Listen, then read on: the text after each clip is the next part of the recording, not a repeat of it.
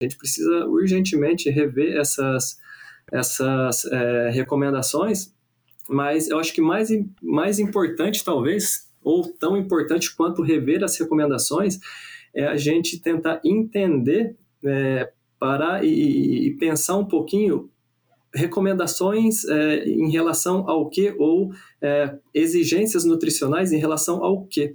Porque quando a gente fala de uma exigência nutricional, primeira coisa é que ela é dinâmica. Né?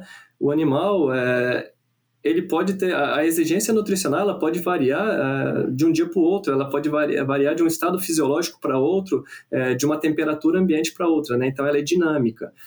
O conceito de, de, alimentação de precisão talvez no futuro vai vir ajudar a gente com esse problema porque na prática a gente não consegue fazer uma ração por dia para o animal né? A gente faz a gente pega uma exigência média e tenta trabalhar né, naquela fase com essa exigência média mas na verdade isso muda de um dia para o outro, como eu falei, né?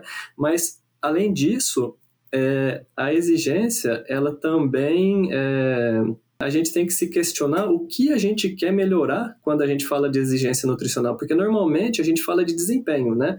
Você fala, ah, o animal ele precisa de X é, miligramas por quilo de zinco, cobre ou selênio para manter um desempenho adequado. Mas, uh, quando a gente fala de minerais traços e principalmente de vitaminas, desempenho está longe de ser o melhor, é, o melhor parâmetro. Se você aumentar o nível de vitaminas no, na ração de animal, às vezes você não vai ter efeito nenhum no, no desempenho.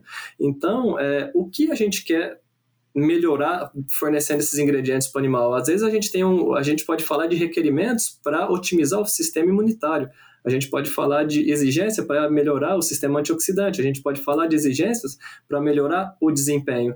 E são três exigências que podem ser completamente diferentes, né? Então, é, são, são questões que a gente tem que pensar quando fala de rever as recomendações, as exigências. Não é só rever, mas é, é raciocinar para rever de forma correta, né?